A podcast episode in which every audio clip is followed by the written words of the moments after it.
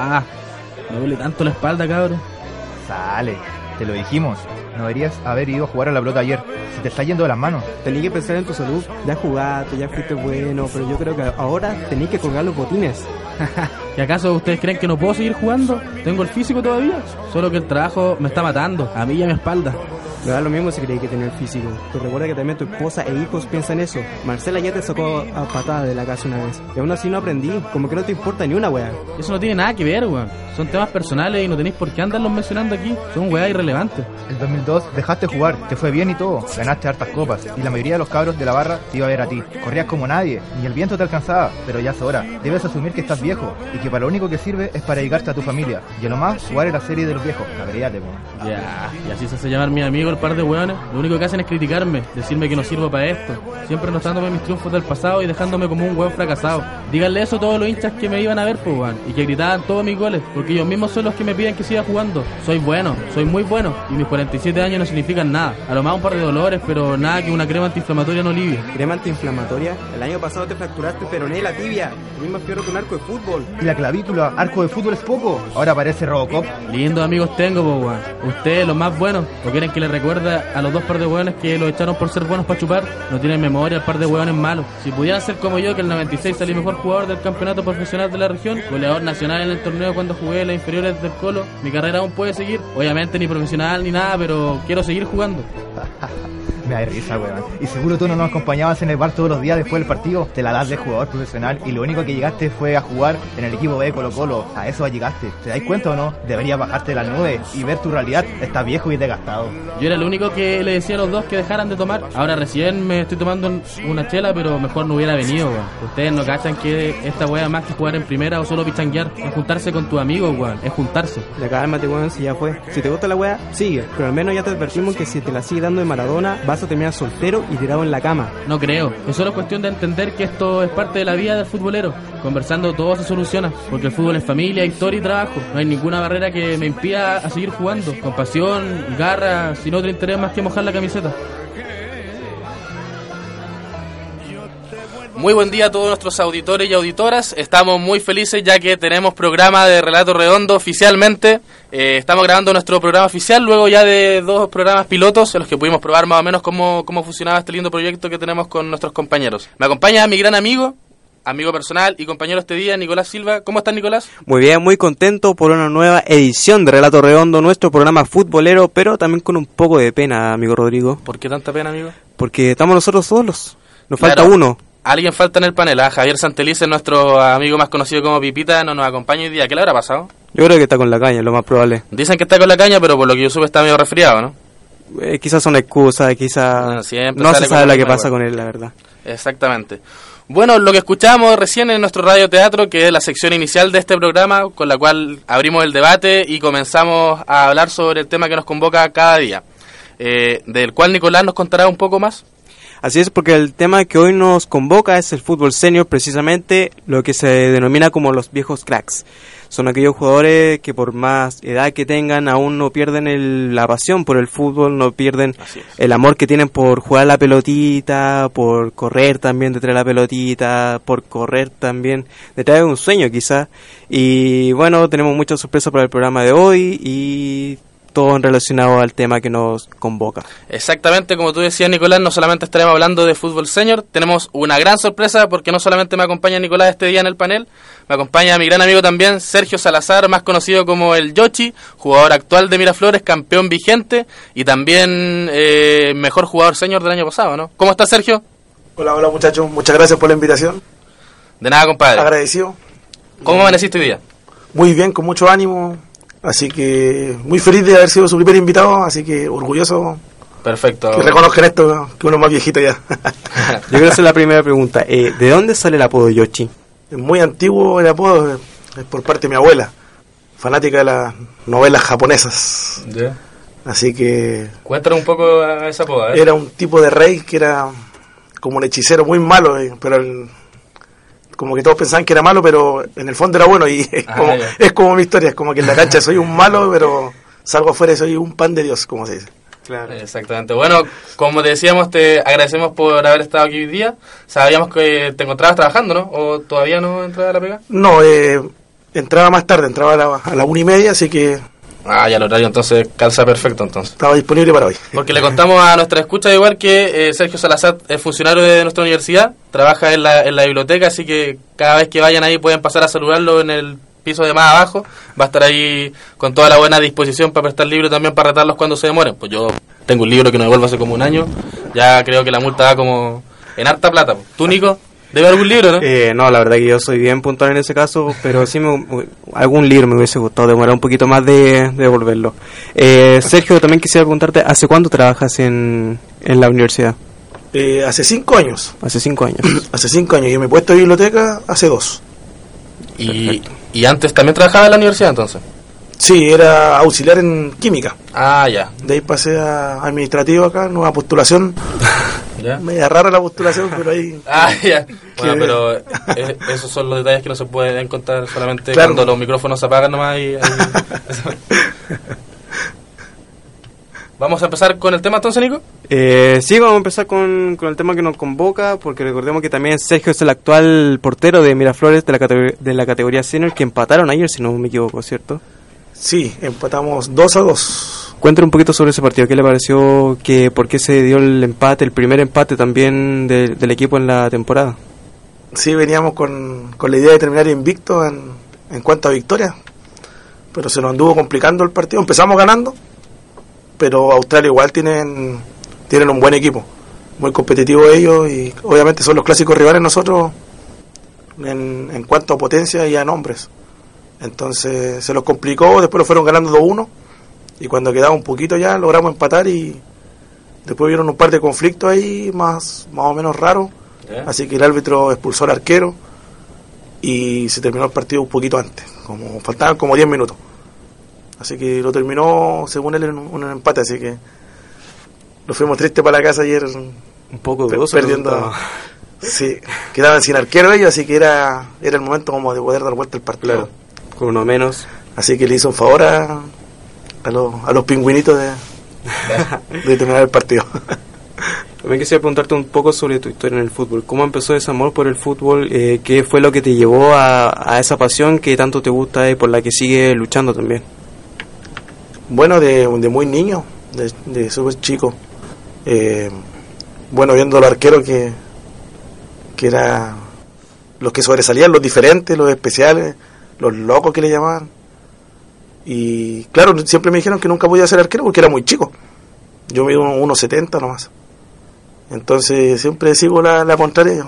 Me dicen que no y, y voy no y remo y remo hasta que me pude consagrar en equipos que empecé en barrio jugando ¿Ya? de muy chiquitito en la población.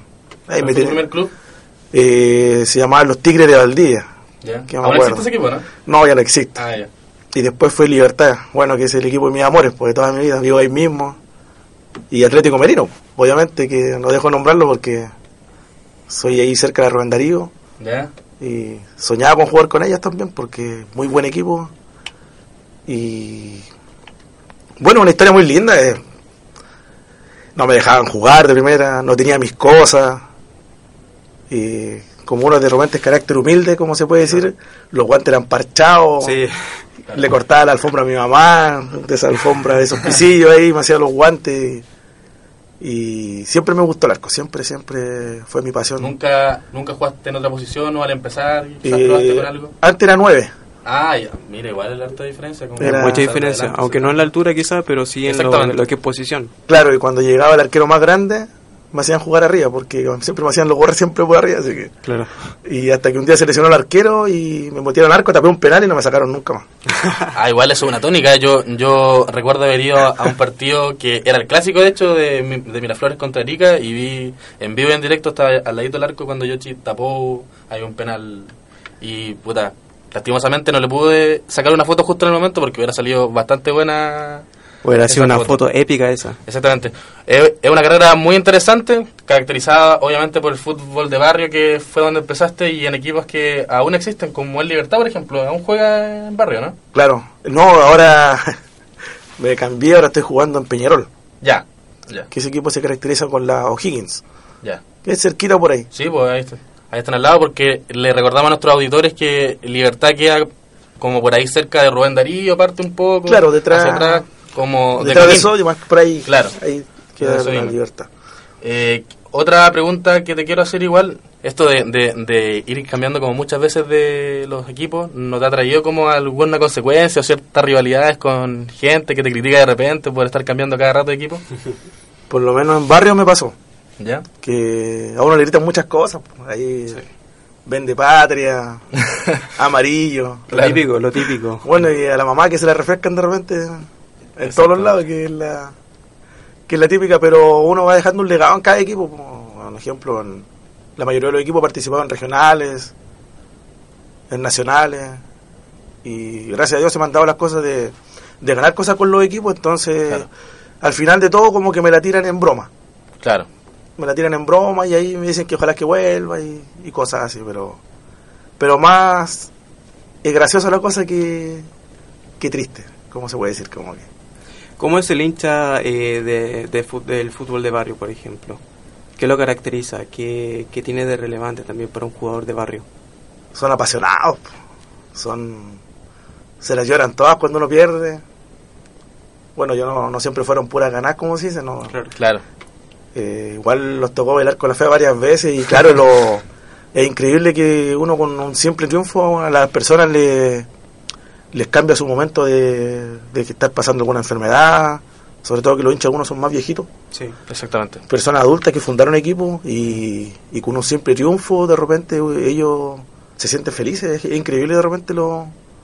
Me ha tocado a mí de repente regalar camisetas Ya. que bueno, uno tiene un nombre acá en Valdía por, por jugar y por un simple gesto de repente ve cosas lindas, uno tiene su- sus momentos bien gratos como sus momentos malos que son algunas peleas de repente ahí entre Claro. hinchas, la rivalidad entre las poblaciones es como lo que se ve en la tele de repente eh, pero acá uno lo ve más de cerca Sí, uno de repente se mete hasta, local. uno se mete hasta separar de repente porque le están pegando al amigo Claro. o al tío, que el tío empezando barra y que se para con la otra barra. y Pero al final queda ahí como la cosa. po. Es, es tanta la pasión que de repente uno sale para afuera y, y como que no se pescan y quedó ahí la cosa. ¿no? Es- Claro, es como toda una mística la que se desarrolla en estas ligas de barrio y que justamente nuestro objetivo como relato redondo es como llegar a eso, ya que nosotros también creemos que el fútbol no es solamente millones, eh, mucha plata, jugadores con pases millonarios o jugadores curados que chocan autos lujosos de repente, ¿no? Y, y eso. Eh, sí, también quisiera preguntarte un poco sobre el fútbol senior. ¿Qué diferencia hay entre el fútbol senior y el fútbol de honor? En cuanto al entrenamiento, en cuanto a la táctica, en cuanto al estilo de fútbol también. Yo creo que no hay mucho mucha diferencia eh, en ese sentido porque yo por lo menos tengo 36 años y todavía juego en Serie Honor. Y teniendo arqueros que son menores que yo, pero los entrenadores dicen que no están capacitados para, supongamos un ejemplo, un partido con la, contra Wander, contra el Austral, porque se lo comen los nervios.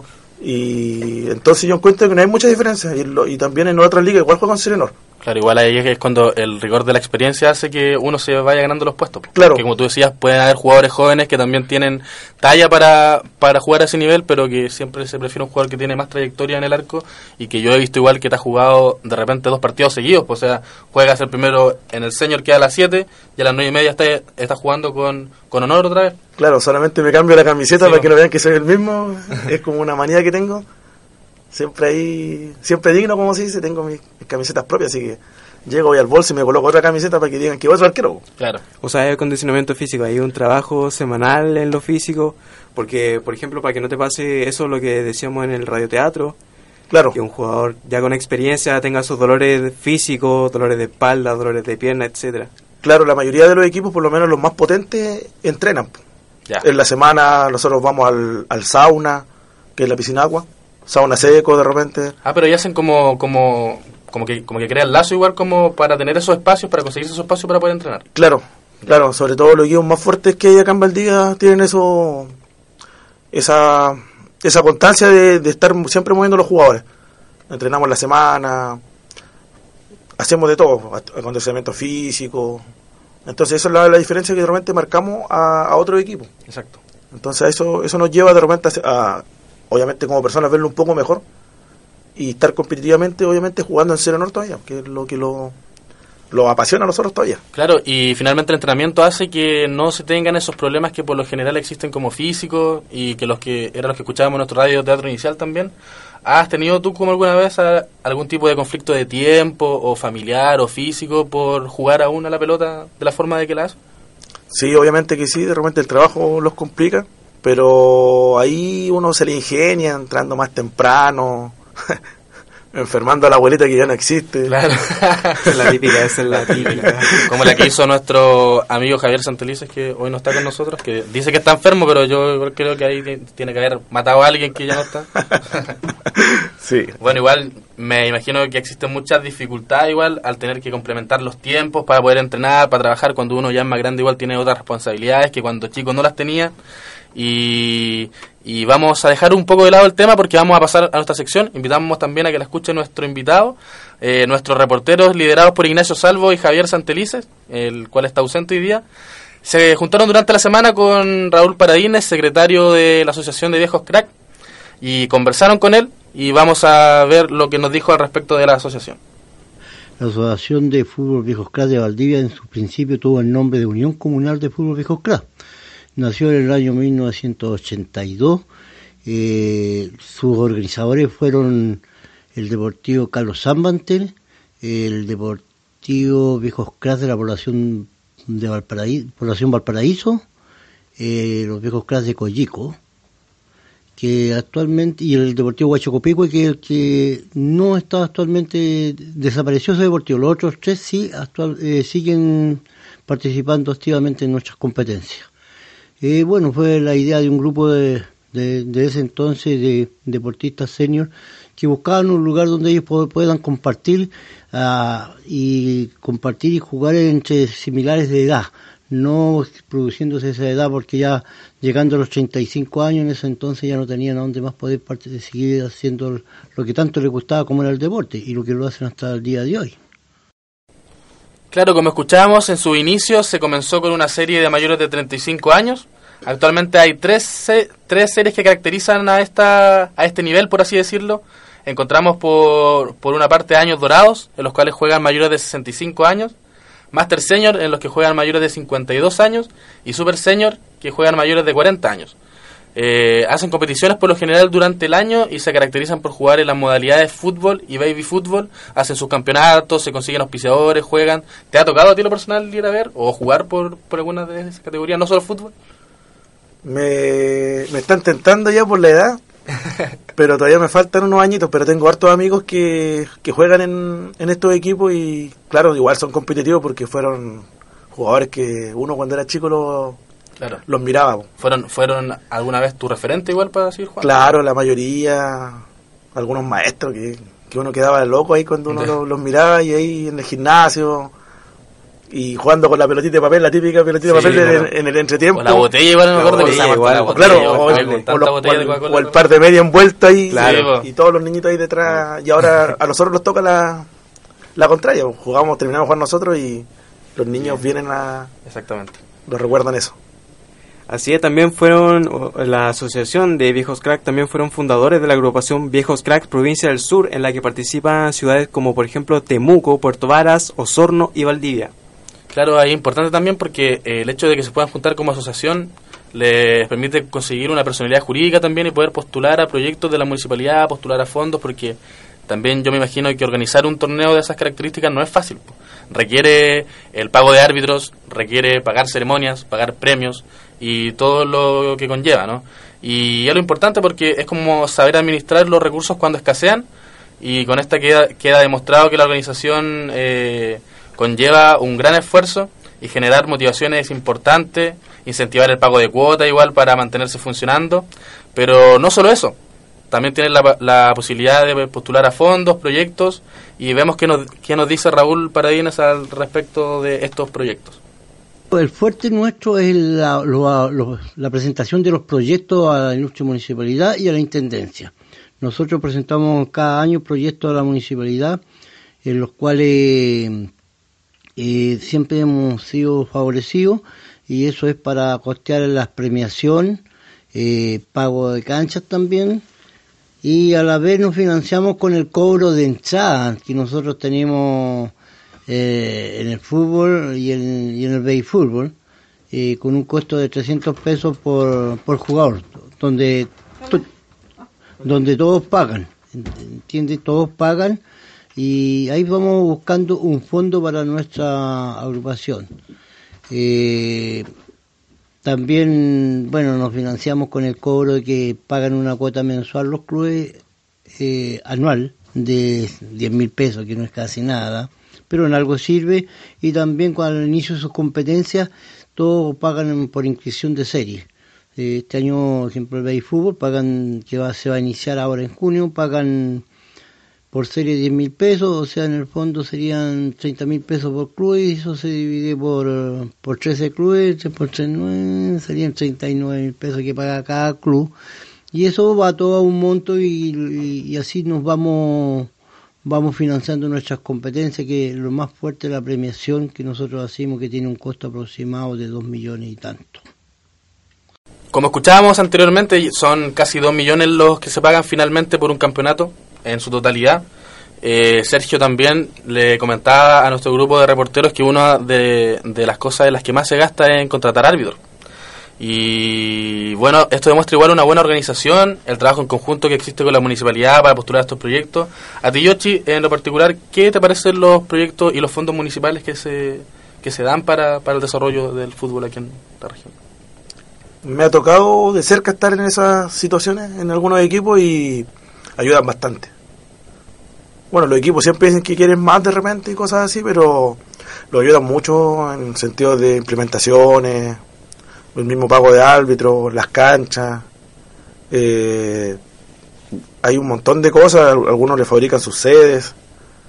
Así que en ese sentido yo creo que ha sido bueno el, el aporte que hacen acá al, al fútbol valdiviano en general porque hay equipos que empezaron de cero Claro. y que se han visto, incluso algunos ya tienen canchas sintéticas y que ni soñábamos jugar en una cancha sintética acá en Valdivia antes. Sí, Así que yo creo que han hecho un buen trabajo y claro, y cada vez va siendo mejor. claro. Ya hemos tenido la suerte de, de llegar a esta edad y estar jugando en canchas buenas. No como antes que la, Potreros nomás. la mitad de la cancha era agua y la sí, mitad de la cancha... típica cancha de barro. O, Claro. o, o solamente los costados era puro pasto, pero en medio había una poza gigante de agua en la que. Con el área también estaba todo Claro, café. la- Claro, la típica Félix Gallardo que era antes. Sí. Ya. Esa era mitad agua y mitad tierra. po. Yo, yo siempre veo cuando vengo a tomar la micro 9 para venirme a la universidad, la cancha El Trébol. Oh, esa cancha igual yo la veo de repente y digo, uy, que se siente jugar en eso de repente tanto hoy un jugador Hay que que va por ahí pasando. para jugar en esa cancha. aparte de todas las patadas que pisé un hoyo ya yo creo que es, es terrible, ¿no? Es como un, un triple de efecto Sí. que te puede dejar una patada.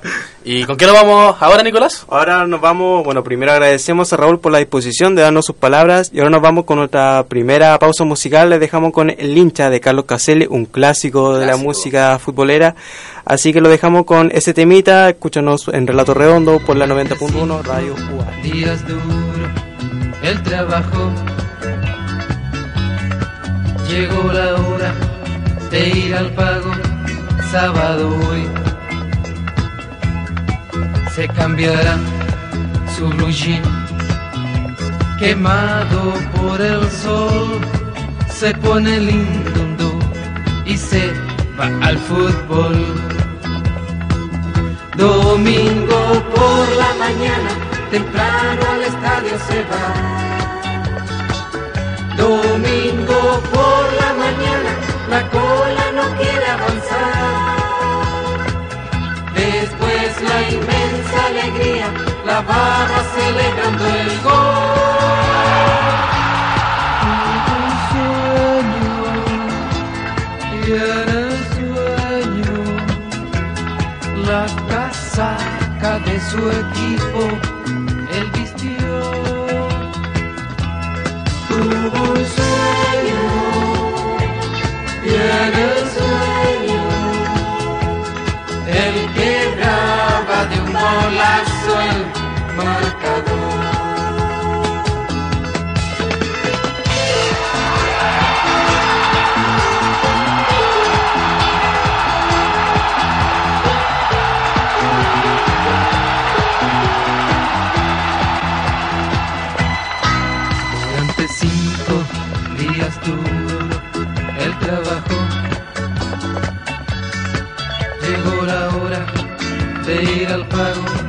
sábado hoy.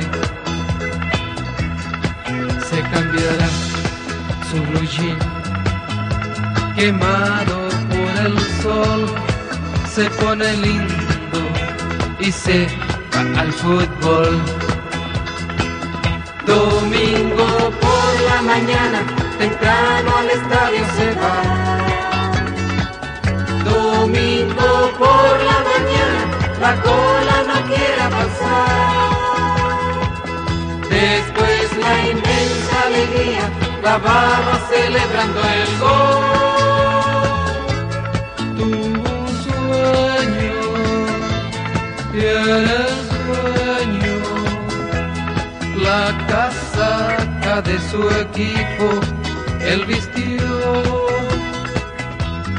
Tuvo un sueño y en el sueño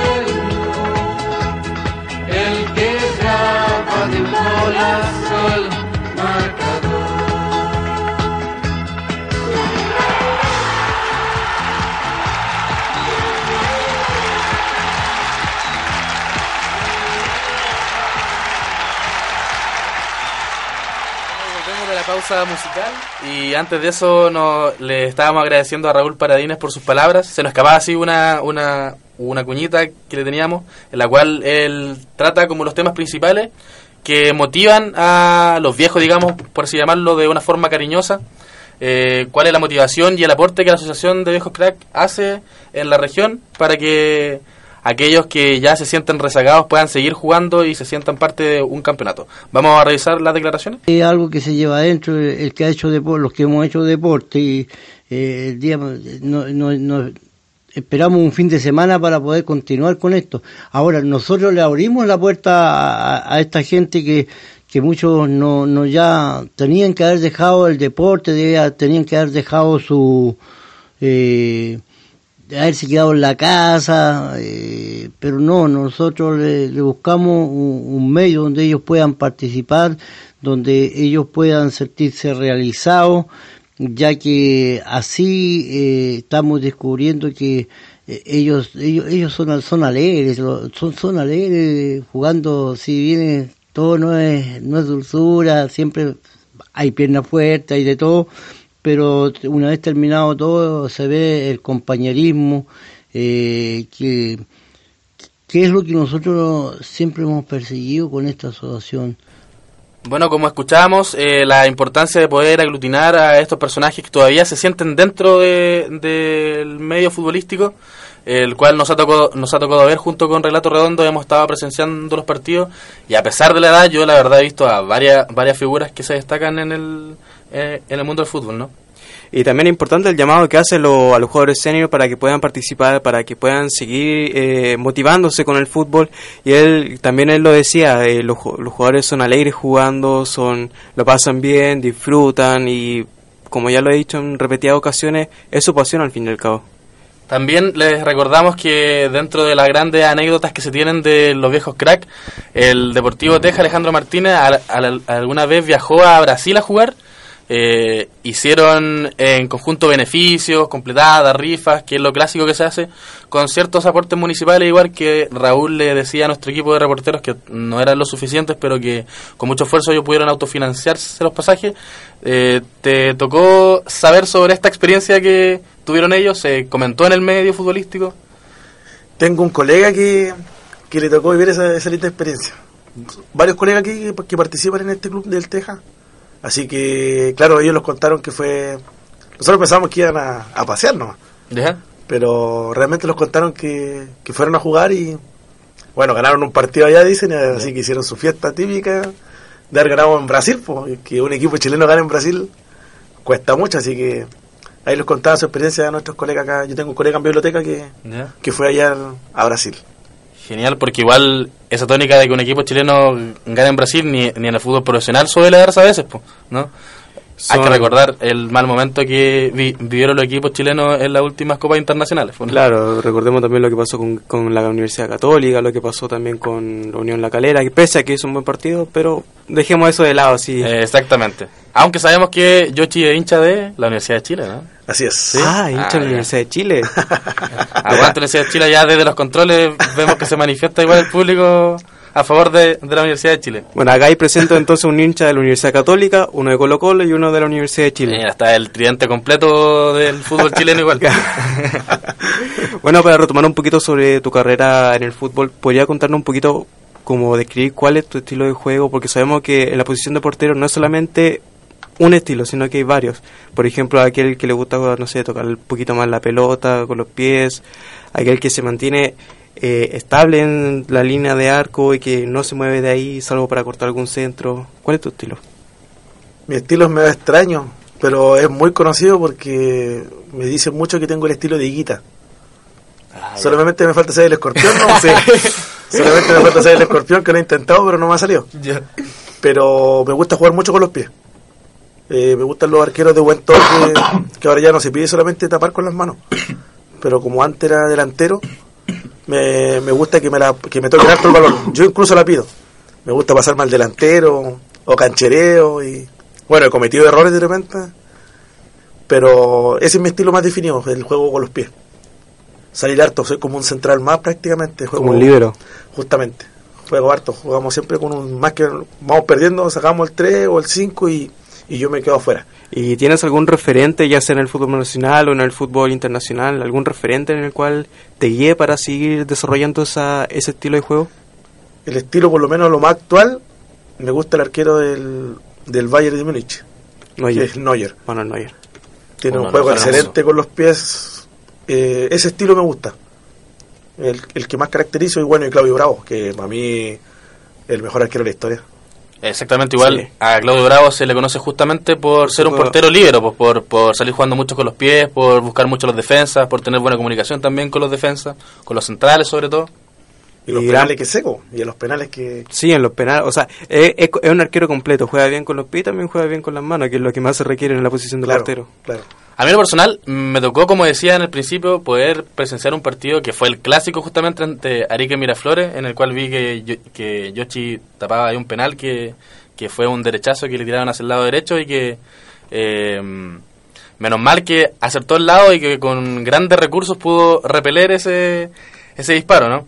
Eh, bueno, y le recordamos a nuestros auditores que estamos en Relato Redondo, estamos con Sergio Salazar, más conocido como el Yoshi, jugador de Miraflores, arquero, tanto de las series Honor como también de Señor, también trabaja en nuestra biblioteca, es funcionario de nuestra universidad.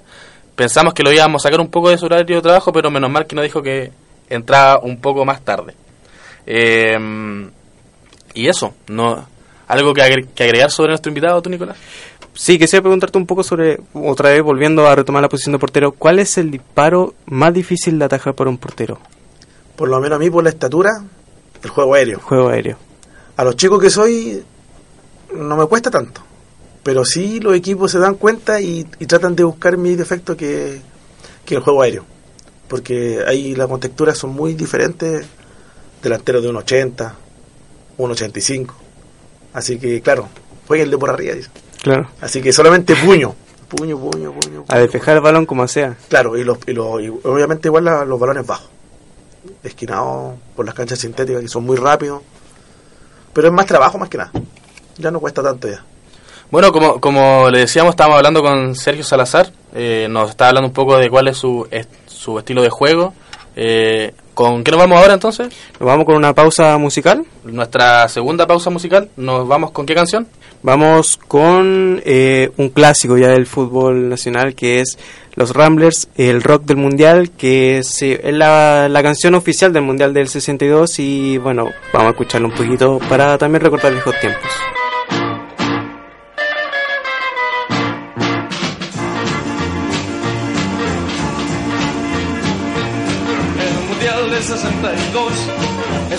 Fiesta universal del deporte del balón como consigna general.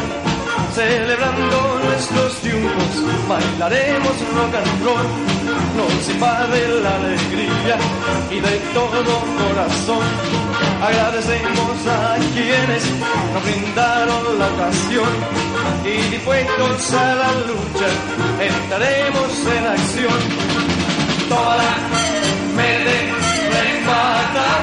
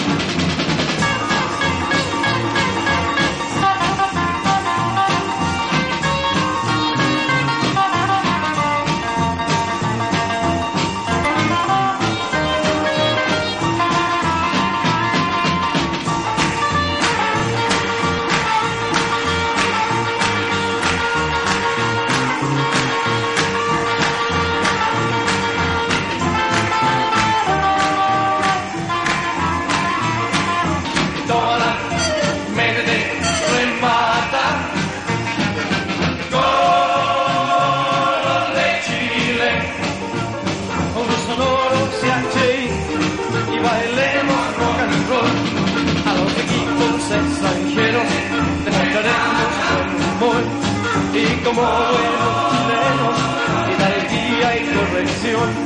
Y aunque sea en la derrota, bailaremos rock and roll. Tómala, métete,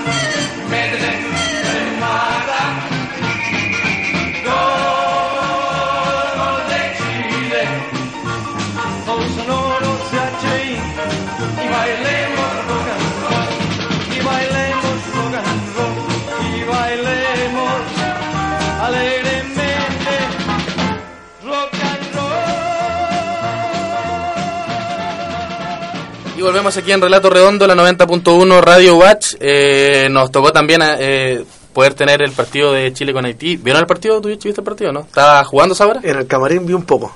¿Ya? ¿Y qué te pareció? No muy bueno en todo caso. ¿Cuál fue la figura para ti? Sí que hubo una, obviamente. Vargas, Claro, ahí se puede ver que tu, jugó harto igual, eh, pero igual como que me faltó verlo un poco. Igual pensando en que es un partido preparatorio para lo que se viene de la Copa América, eh, tenemos que tener claro igual que, que era un partido como de entrenamiento, entre comillas, pero igual eh, el equipo de Haití le- se la hizo difícil igual, anotando el primer gol igual. Sí, igual no es tan alarmante que solamente haya ganado por una por un gol de diferencia. Recordemos que también previo a la Copa Centenario perdió contra Jamaica y ese resultado también dejó como algunas complicaciones, algunas dudas sobre el equipo y al, al final Chile se terminó consagrando campeón. Pero vamos a un poquito de actualidad. Vamos con la ¿te actualidad. Sí. Eh, Yoshi, ¿tú sigues a Deporte Valdivia? sí lo sigo harto, pero no puedo ir porque justo me toca jugar. Claro, pero subiste sí que estuvo de aniversario. Sí, obviamente que sí. Tengo hartos amigos que han jugado en Deportes Valdivia. Buenos jugadores que ya algunos ya son senior. ¿Ya? 35, Víctor Hugo Hernández, un ejemplo. ¿Ya? ¿Sí? Que jugó por Universidad Austral, igual trabajó acá. Jugadoraísimo. Así que, no, siempre enterado de Deportes Valdivia. ¿Cuántos años eran los que cumplía Deporte Valdivia, amigo? Eh, cumple eh, 38 años, si mi cálculo no me falla, porque fue fundado un domingo 5 de junio de 1983. Recordemos que previo, o sea, previo a la década del 80, el fútbol solamente llegaba hasta la ciudad de Temuco, no había más fútbol en el sur y la Asociación Central de Fútbol, la ACF como también se conocía, junto con su presidente Rolando Molina de ese entonces, integró a Valdivia, Osorno y Puerto Montt a expandir el fútbol en la zona sur de, de nuestro país. Y bueno, como ya te mencioné, un domingo 5 de junio, un, grupo de valdivianos se reunió en el Coliseo Municipal para empezar a sentar las bases de lo que a la postre sería Deportes Valdivia. Claro, es lindo recordar esos momentos, pero también recordamos que Valdivia en este momento no vive un buen momento, ¿no? Eh, sí, pero primero hay que, primero para empezar a hablar sobre la actualidad, veamos un poquito lo que fue la historia. Porque Vamos. Ocurrieron hartos hitos, por ejemplo, en 1988 eh, Valdivia logró un ascenso, un, un hito histórico para el club. Eh, ¿Tú estuviste en ese, en ese tiempo? ¿Pudiste ser partícipe o pudiste ser protagonista o haber visto ese, ese suceso? Sí, ¿Qué estabas haciendo en 1988 precisamente?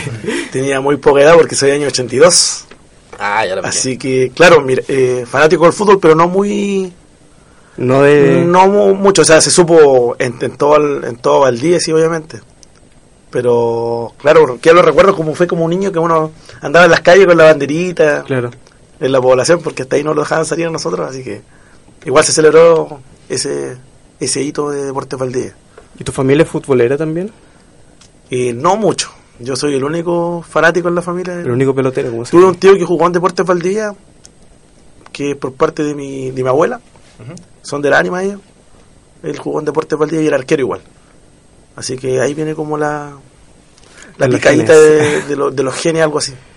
Ese ascenso se produjo en 1988, precisamente un 24 de enero, tras una victoria ante Ñublense en Chillán. El gol fue anotado por Luis Gormaz y con eso consiguió la primera posición de la zona sur, proclamándose como subcampeón del torneo nacional por detrás de Deportes La Serena, quien se quedó con, con la zona norte y también con el título nacional. Eh, una buena primera campaña dejó Valdivia décimo en la tabla de posiciones de primera división, tan solo jugaban 16 en ese entonces, acumulando 28 puntos, 10 partidos ganados, 8 empatados y 12 perdidos, con 40 goles a favor y 46 goles en contra. Y un dato no menor, eh, quedó a tan solo 3 puntos de la Liga Prelibertadores, quedó a 3 puntos del sexto que finalizó en esa posición, que fue Colo Colo con 31 puntos. Y otro dato no menor que es en ese mismo torneo se produjo uno, uno de los descensos más históricos también, no sé si que tú sabes, ¿Cuál fue ese? de la Universidad de Chile. Uh, Quedó decimaquinta con tan solo 26 puntos por detrás de Unión Española que también quedó con 26 puntos, pero un gol menos de diferencia de gol. Así que igual produjo algo histórico en ese entonces. Bueno, un año más tarde Valdivia selló su descenso tras una pésima campaña donde tan solo consiguió 15 puntos, obtuvo tan solo 3 victorias, empató en 9 ocasiones y fue derrotado 18 veces, 18 veces, bien digo. Tan solo convirtió 21 goles, el equipo menos goleador junto con Deportes de Concepción, que terminó séptimo. Y ojo, recibió 65 goles, siendo la valla más goleada del torneo. Pese a que ese año descendió, logró llegar a semifinales de la Copa Chile tras derrotar en la fase previa a Cobresal por 4-0 en el partido de ida. Dos goles de Pedro Gieri González, el actual, el actual entrenador de Deportes Valdivia, y también dos goles de Luis Marcoleta. Pese a que perdió 0-2 en la vuelta, logró la clasificación por un marcador global de 4 a 2. Sin embargo, en semifinales consiguió un empate a 0 de local ante Colo Colo, pero en la vuelta fue goleado por 4 a 1. Los goles fueron anotados por Sergio Díaz para Colo Colo en dos ocasiones, Bartichotto y, Eduardo Vilches, y el descuento para Valdivia fue a través de mm, Luis Marcoleta por la vía de penal. De ahí en más, en 1990 descendió a tercera división y por problemas económicos, esta- estafas, estafas problemas extra, extrafutbolísticos, llegó el equipo a la desaparición en 1991. Pese a que se intentaron algunos esfuerzos, como por ejemplo integrar algunos clubes para que el fútbol no se vaya de, de acá de Valdivia. Se intentó, por ejemplo, Deportivo Valdivia entre 1991, 1991 y 1992, Real Valdivia en 1993, Deporte Las Ánimas entre 1994 y 1996, Regional Valdivia entre 1998 y 1999 y de ahí en más hasta 2003 el fútbol acá en Valdivia estuvo realmente ausente, sino hasta el 19 de diciembre de ese año cuando surgió el, el Torreón como ya se conoce hoy en día que es el Club Deportivo Deportes Valdivia, y de ahí resurgió el fútbol también. Obviamente empezó con una etapa amateur, jugando varios partidos en tercera división. Y, ¿y tienes algún recuerdo, por ejemplo, de esa etapa de tercera división de Valdivia? ¿Fuiste al, al estadio de algún partido cuando Valdivia estaba en tercera? No, pero viví el momento así que, que se empezó, el momento que se empezó a, a formar el equipo con amateur, porque se hizo una selección y en la cual yo participé. No quedé, pero fui en los entrenamientos y quedaron varios amigos en ese equipo, Ya. el cual algunos fueron campeones con Deportes Valdivia en el ascenso cuando, cuando subieron a la B. Claro, tú también tuviste una experiencia jugando en algún equipo grande alguna vez, eh, las inferiores o algo así. Estuve en Santiago cuando tenía 16 años, Ya. en Audi Italiano. No era muy nombrado en ese tiempo ese equipo de la Florida, todavía no era sintético ese estadio ni nada, pero tuve la experiencia de, de estar trabajando como seis meses allá en, en las inferiores. Obviamente lo, no se pagaban los gastos ni nada, Claro. no los pagaban pensión, así que era como muy sacrificado el tema, no tener familiares allá. Claro, eso igual ha ido cambiando. Ahora igual puede verse que los equipos grandes, eh, si es que bien no le dan sumas muy grandes a los jugadores cuando se van a presentar a inferiores, por ejemplo, sí pagan las pensiones o le dan ciertos viáticos igual para que, para que ellos puedan movilizarse, ¿no? Claro, han cambiado muchas las cosas. Ahora existen esa, esos tipos de pensiones que le llaman casas de, casas deportivas, como le llaman ellos. Entonces se hace mucho más fácil para, la, para las personas. Obviamente no, no todos los equipos tienen lo mismo, pero hay, hay casos especiales que, que a los chicos se les, se les mantiene se les, en, en, algún, en alguna situación. ¿Alguna anécdota que contar en tu periodo por la división inferior de Audax? ¿Algún encuentro con algún jugador profesional? Sí, eh, una vez nos tocó jugar con la sub-25 que era en ese tiempo, que había muchos jugadores nombrados. Y, y claro, y a mí me tocó la experiencia que cuando yo me puse al arco me quedaron mirando que era muy chico. y que me preguntaron si me, me había equivocado de camiseta. Oh. Y yo le, le dije que no, que yo era arquero. Y que me dijeron que era muy chico para ser Nadie se la arquero. creía. Ya, pero es No. igual, es, es una historia parecida a lo que le pasó a Claudio Bravo igual, pues, ¿no? Claudio Bravo cuando, Claro. cuando comenzó a jugar igual se, se le criticó mucho por, por era- la estatura. Era muy chico. Era muy chico. Claro. Así que esa fue una diversión que tuve. Y claro, después cuando me vieron tapando, me vieron que era un gatito. Como ahí me pusieron Claro. un gato. Ya. Pero no me gustó el apodo. Porque, bueno, me decían gato de charlé, así que no, era muy flojo. Así. Así es como estábamos hablando con Sergio, hablamos sobre fútbol senior, hablamos sobre eh, qué es lo que se siente aún cuando ya la edad va avanzando. Puede ir avanzando la edad, pero no se va perdiendo esta pasión por seguir jugando a la pelota, ¿no? Vamos a otra sección, nuestra, nuestra sección final. Vamos a nuestro segundo, nuestra segunda cápsula, hecha por Nicolás Silva, en la cual se tratan diferentes tópicos también de fútbol senior. Deja de jugar, retírate del fútbol. Ya no estás para jugar la pelota. Tocas la pelota y te rompes. Son frases que un jugador senior a menudo puede escuchar. Son prejuicios que afectan al jugador, al futbolero, que calan en lo más profundo de su ser. ¿Cómo quieres jugar si solo te llegan insultos, puteadas que llegan a, relu- a relucir hasta tu difunta madre? Pero ellos no saben lo que es llevar la camiseta. No lo saben y nunca lo sabrán. Y por eso se pueden ir a la mierda. Nunca sabrán lo que es conectar una pared, hacer un túnel o reventar la esférica para inflar la red del arquero rival. No lo sabrán nunca. Desde ponerse el calcetín a pensar en cómo pasarse al rival. Jugar en la cancha es diferente. Es entrar al cielo, papá. Bueno, lo que escuchábamos era nuestro radio teatro en el cual se puede ver estas típicas frases que se le dicen a los jugadores cuando aún quieren seguir su carrera. ¿Te ha tocado que te han dicho eso igual de repente, no? Sí, de todo uno escucha de todo ahí. sobre todo de arriba. ¿Ya? Que uno va ahí y le dicen guatón de repente, Claro. chicopo, manos de agua. sí, pero son anécdotas buenas, buenas. Uno ya las toma ya para risa. Antes era como que daba un poquito molestado, pero ya con el tiempo ya me compro guantes buenos ahora no. ¿Qué te provocaba, por ejemplo, cuando escuchabas esas frases? ¿Qué, qué, te- qué- qué pasaba contigo? Eh, de primera, claro, eh, incomodaba porque uno se hacía conocido y que le griten cosas era complicado, como que me llegaba mucho. Estaba muy pendiente de lo que me hablaban de afuera. Pero al mismo tiempo, es lo mismo, la misma experiencia de jugar afuera, de jugar nacionales. Tengo la suerte de ser campeón de Chile en varias categorías. Así que, claro, uno aprende con el tiempo, se le va poniendo la piel más dura, como dice. Ahora, claro, rebotan nomás las cosas ya. No. Claro. Claro, y, y so- sobre todo cuando formas parte como del círculo, ya como que vas conociendo a la gente y esas tallas o, o esos comentarios ya se van convirtiendo más en bromas que, que en algo serio, entonces ya te los tomáis diferente. pues, ¿no? Claro, claro, ya la persona cuando ya uno ya escucha que le gritan, ya uno ya sabe quién es, pues. entonces ya uno le pega la miradita ¿no? Claro. y, y el gesto más, pues, como que fue en broma. Claro, igual como que lo típico yo creo que te deben gritar es por el equipo de tus amores, pues que no es por el que estás jugando ahora actualmente, ¿no? Que es Atlético Merino, es el equipo de tus Claro. amores.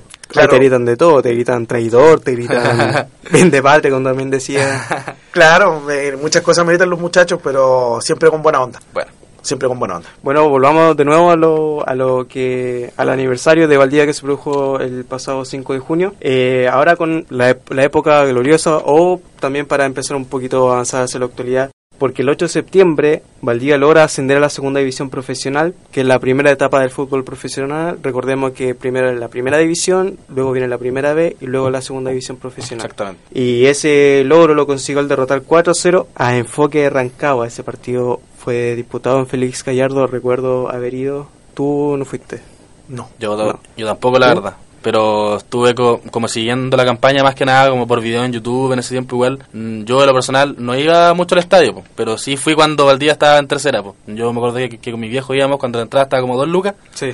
Íbamos y, y aún como que no se remodelaba ciertos espacios ahí en el estadio, entonces era como todo tabla, me acuerdo que la barra de ese tiempo no era tan numerosa como ahora, pero igual siempre con, con la misma garra. Y sobre la barra, igual, la, la barra de los Valdivia igual es contemporánea a estos logros que se han, que se han producido en el último tiempo. Y bueno, con ese con esa victoria por 4-0 enfoque eh, de Rancagua, los Valdivia jugó un par de temporadas en la segunda división profesional y el éxito, el éxito mayor lo consiguió un domingo 8 de mayo cuando se coronaron campeones de la segunda división profesional al golear 5 a 1 a Deporte La Pintana en el Parque Municipal. Con este resultado el Torreón jugó el siguiente año en la primera B, pese a que tuvo algunos problemas financieros, recordemos también que tuvo que pagar una millonaria deuda para poder jugar la primera vez, precisamente de 1.200 millones de pesos. Y como Valdía no tenía cómo financiar esos gastos, la NFP se apiadó, la NFP tan noble como siempre, se apiadó y redujo la mitad, a, o sea, redujo el monto a la mitad. Eh, un año más tarde, en el torneo Primera B 2017, Valdivia terminó decimoquinto, logró zafarse del descenso en la última fecha en un agobiante partido ante Deporte La Serena y en la, capa- la campaña posterior, ya con Jorge Aravena al mando, eh, el equipo se posicionó, se posicionó en la cuarta posición, quedando en zona de liguilla de promoción y sin embargo en los cuartos de final perdió ante Santiago Wanderers por un marcador global de 6 a 1. Así es como lo mencionaba, una, una historia muy importante para Deportes Valdivia.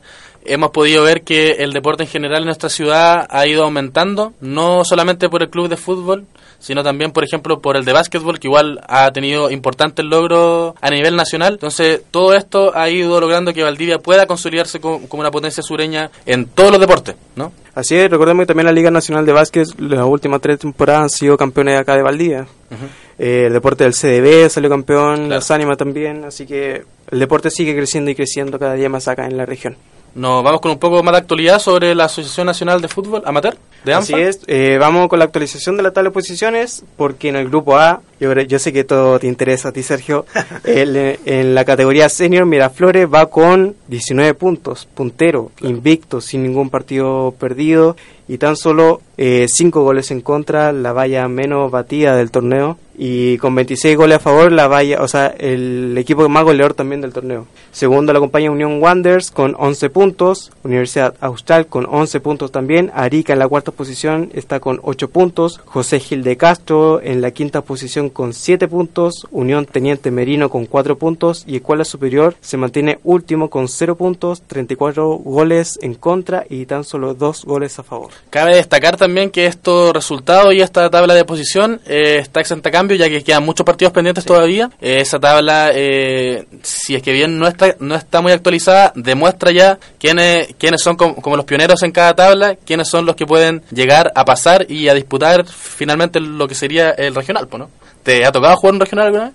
Claro, el año pasado, ¿Ya? por Miraflores cuando llegué, que fuimos perdimos la final. Pero obviamente no era titular, pero pero sí jugué varios partidos, el cual lo llevó a la final. Claro, igual eh, dentro del torneo ANFA también, en el otro grupo, ¿qué es lo que se puede ver? Eh, primero vamos con honor en el grupo A porque invicto también puntero se encuentra Unión Wanderers con 14 puntos, José Gil de Cacho se encuentra en la segunda posición con 10 puntos al igual que Unión Teniente Merino, Miraflores en honor se encuentra cuarto con 9 puntos y en la quinta y sexta posición se mantienen Universidad Austral y Arica con 7 puntos ambos, al igual que en senior Escuela Superior se mantiene último también con 0 puntos. Recordemos también que en este torneo clasifican los cuatro mejores de cada grupo y de ahí ahí se enfrentan el primero con el cuarto, el segundo con el tercero y así. Así se van dividiendo lo- los duelos de la fase posterior. El grupo B, la categoría senior, primero se mantiene San Luis con 15 puntos, segundo Atlético Merino con 10 puntos, Coyico con 12 puntos, eh, América se mantiene cuarto con 9 puntos, Beneficencia se mantiene eh, quinto con 6 puntos, Teja Independiente sexto con 6 puntos y Exalumnos con tan solo un punto se mantiene en la última posición. En la categoría Honor, Coyico invicto con 21 puntos, Teja Independiente con 12 puntos se ubica en la segunda posición, Atlético Merino en la, en la tercera posición con tan solo 9 puntos, San Luis y Beneficencia reparten puntos, ambos se mantienen en la cuarta y quinta posición, Ex Alumno se mantiene sexto con 3 puntos y América está ubicado último con 0 puntos eh, y tan solo 2 goles a favor y 11 goles en contra. Así es, estábamos actualizando todo lo que es la tabla de posiciones del campeonato oficial ANFA 2019, el cual eh, ya se encuentra en receso por el mal tiempo. Recordemos que se retoman los partidos justamente el 2 de septiembre, así que me imagino que todos los equipos se están preparando para, para los cotejos que se van a jugar. Ya estamos llegando al final de nuestro programa, vamos con nuestro último temita. ¿Sí? Nos vamos con el temita entonces y después hablamos sobre lo que nos quedaría.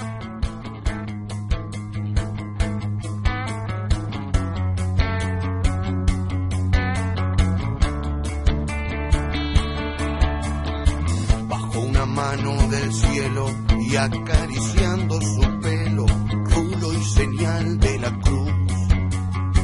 La caricia de Jesús hizo posible el milagro, convirtió la red en tierra, el balón hizo palomas que aterrizaban su paz en la isla soledad, borrando una absurda guerra.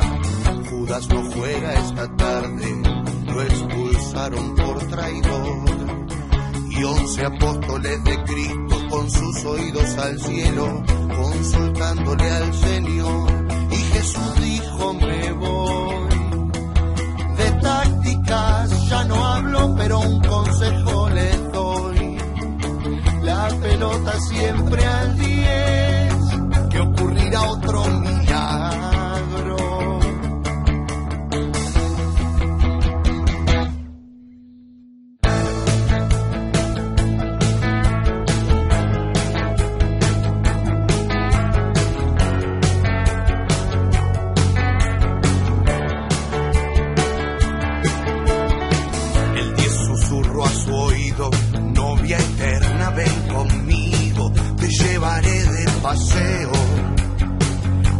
verá todo el mundo y sabrán cuánto